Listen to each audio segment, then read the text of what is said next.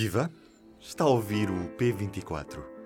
Antes de tudo, eu sou o Ruben Martins e hoje estou cá para lhe falar sobre a Polónia. Não está nada fácil a convivência do governo polaco com a União Europeia e já se fala num Polexit, que é como quem diz um Brexit à polaca, ou no fundo a saída da Polónia da União Europeia. Será possível? É o tema de hoje. Vamos ligar-nos com Bruxelas? Lisbon Calling, Rita Cisa. A correspondente do público nas instituições europeias está comigo ao telefone. Alô, Rita? Alô. Então, tudo bem? chatei agora ou nem por isso? Não, mas espera aí que eu tenho que ir buscar o outro telefone. Ah, obrigado, obrigado Não por, por ter um som que melhor. Sim, desculpa. Deixa eu fechar aqui a porta. Mesmo assim isto tem eco, mas paciência. Sem stress. Vou carregar no rec, por Ok, isso... então vamos eh, começar. Quando... Dispara quando quiseres. Vamos a isso.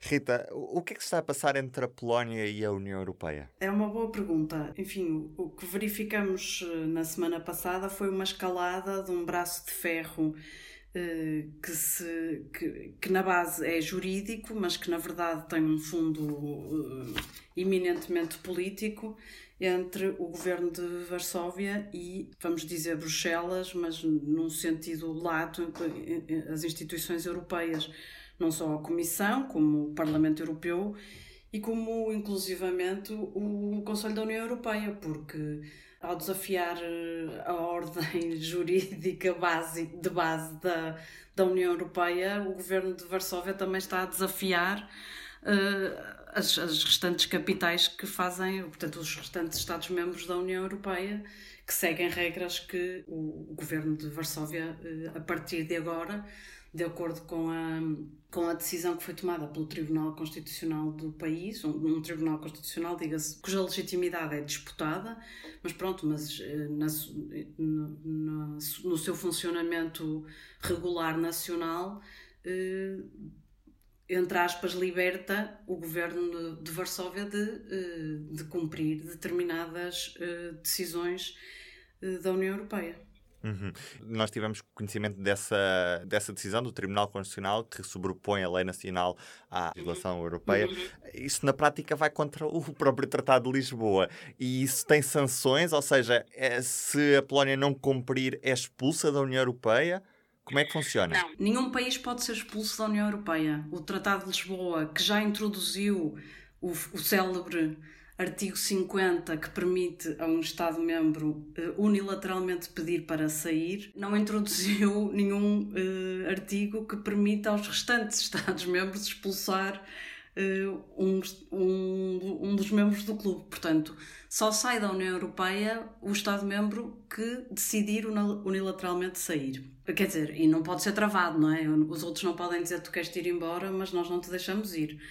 Eh, portanto, essa decisão de expulsão não cabe a Bruxelas. A saída, a eventual saída da Polónia só pode ser tomada pela Polónia, pelo governo polaco, eh, que, que- que pode decidir fazê-lo recorrendo, como, como fez o Reino Unido, a um referendo para tal ou não. E há alguma Eh, indicação nesse portanto, sentido? Não, não há absolutamente nenhuma indicação nesse sentido. A única indicação que existe é precisamente a contrária. O governo polaco eh, tem eh, insistentemente dito que eh, não está nos seus planos, nem nunca estará eh, nos seus planos eh, abandonar a União Europeia, portanto, pedir a, acionar o artigo 50. Embora o ministro, quer dizer, e mesmo no próprio dia em que o Tribunal Constitucional, que, que, que, enfim, que tomou esta decisão a pedido do governo, mas mesmo nesse dia o primeiro-ministro Mateus Morawiecki veio publicar um texto grande na sua página do Facebook a dizer que, eh, portanto, a pôr qualquer eh, ponto final em especulações sobre isto seria um primeiro passo eh, para a saída da Polónia, dizendo, escrevendo preto no branco que o caminho da Polónia é na União Europeia, a Polónia pertence à União das Nações da União Europeia eh, e não, eh, portanto, e, não está eh, em causa nenhuma, digamos, uma etapa preliminar desse processo de saída. Então, se não há aqui uma expulsão por violação dos tratados, o que é que acontece caso um Estado-membro viola os tratados? Os tratados não prevêem a expulsão, mas os tratados prevêem ações, digamos assim, que são sancionatórias no caso de uh, incumprimento ou violação do tratado ou de outras disposições uh, jurídicas europeias. E, portanto, o mais previsível é que a Comissão Europeia, enquanto guardiã dos tratados, acione um procedimento de infração contra a Polónia, como acionou contra, eh, enfim, um de vários, já acionou vários contra a Polónia, não é? Mas neste caso específico, identificando as, as, violações dos tratados que, uh, que, esta decisão do Tribunal Constitucional configura.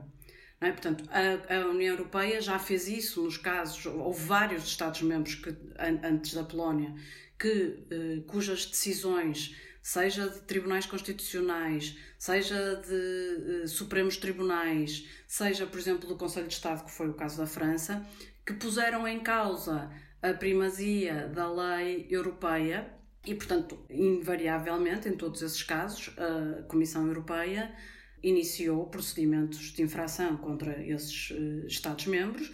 Portanto, o, procedimento de infração é sempre aberto contra um Estado-membro, independentemente de qual seja o, o tipo de autoridade que, uh, que é encontrada em violação. Portanto, neste caso, não seria aberto um procedimento contra o Tribunal Constitucional da Polónia, mas sim contra a Polónia e, por extensão, o governo da Polónia. Previsivelmente isso vai acontecer. Não sabemos ainda em que prazo, nem qual a, a, a argumentação jurídica que vai ser produzida pelos serviços da Comissão, mas, mas é inevitável que isso aconteça. A questão que se coloca uh, neste, agora, nesta altura, é: mas o que é que isso vai adiantar? Porque temos uh, várias situações. Uma é uh, temos uma situação, digamos, repetida de, de, das autoridades polacas, portanto, do governo polaco, incumprir decisões que foram produzidas pelo Tribunal de Justiça Europeu na sequência de procedimentos de infração que foram abertos pela Comissão em, em várias matérias. a mais recente levou, inclusivamente, há algumas semanas, a Comissão a recorrer novamente ao Tribunal de Justiça Europeu para que este impusesse uma sanção eh, financeira, portanto, para que este impusesse uma multa, tal como está previsto nos tratados, por cada dia eh, que passasse em que a Polónia eh, continuasse a não respeitar uma decisão do Tribunal de Justiça Europeu. Neste caso, tem a ver com uma matéria de gestão florestal. Portanto, isto, isto poderá acontecer, imaginando que este processo vai ser aberto, enfim, o, o processo depois tem todo um caminho administrativo burocrático e que iria hum, terminar supostamente, não é? se, o governo polaco não encontrasse uma solução que pusesse fim à violação identificada, terminaria num processo no Tribunal de Justiça Europeu, não sabemos ainda em que, em que datas, não é? em que prazos, e portanto havendo uma decisão depois do Tribunal de Justiça Europeu, se a Polónia não a respeitasse, poderia ser imposta uma sanção financeira. Agora, a decisão do Tribunal Constitucional Polaco, de certa forma, esvazia este procedimento, porque o Tribunal Constitucional Polaco já determinou que o governo não reconhece a autoridade, a competência e a jurisdição do Tribunal eh, de Justiça Europeu. Mas a Comissão ainda tem na sua, enfim, no seu arsenal outras, outras armas com que pode responder a, este, a esta decisão, portanto, a este desafio.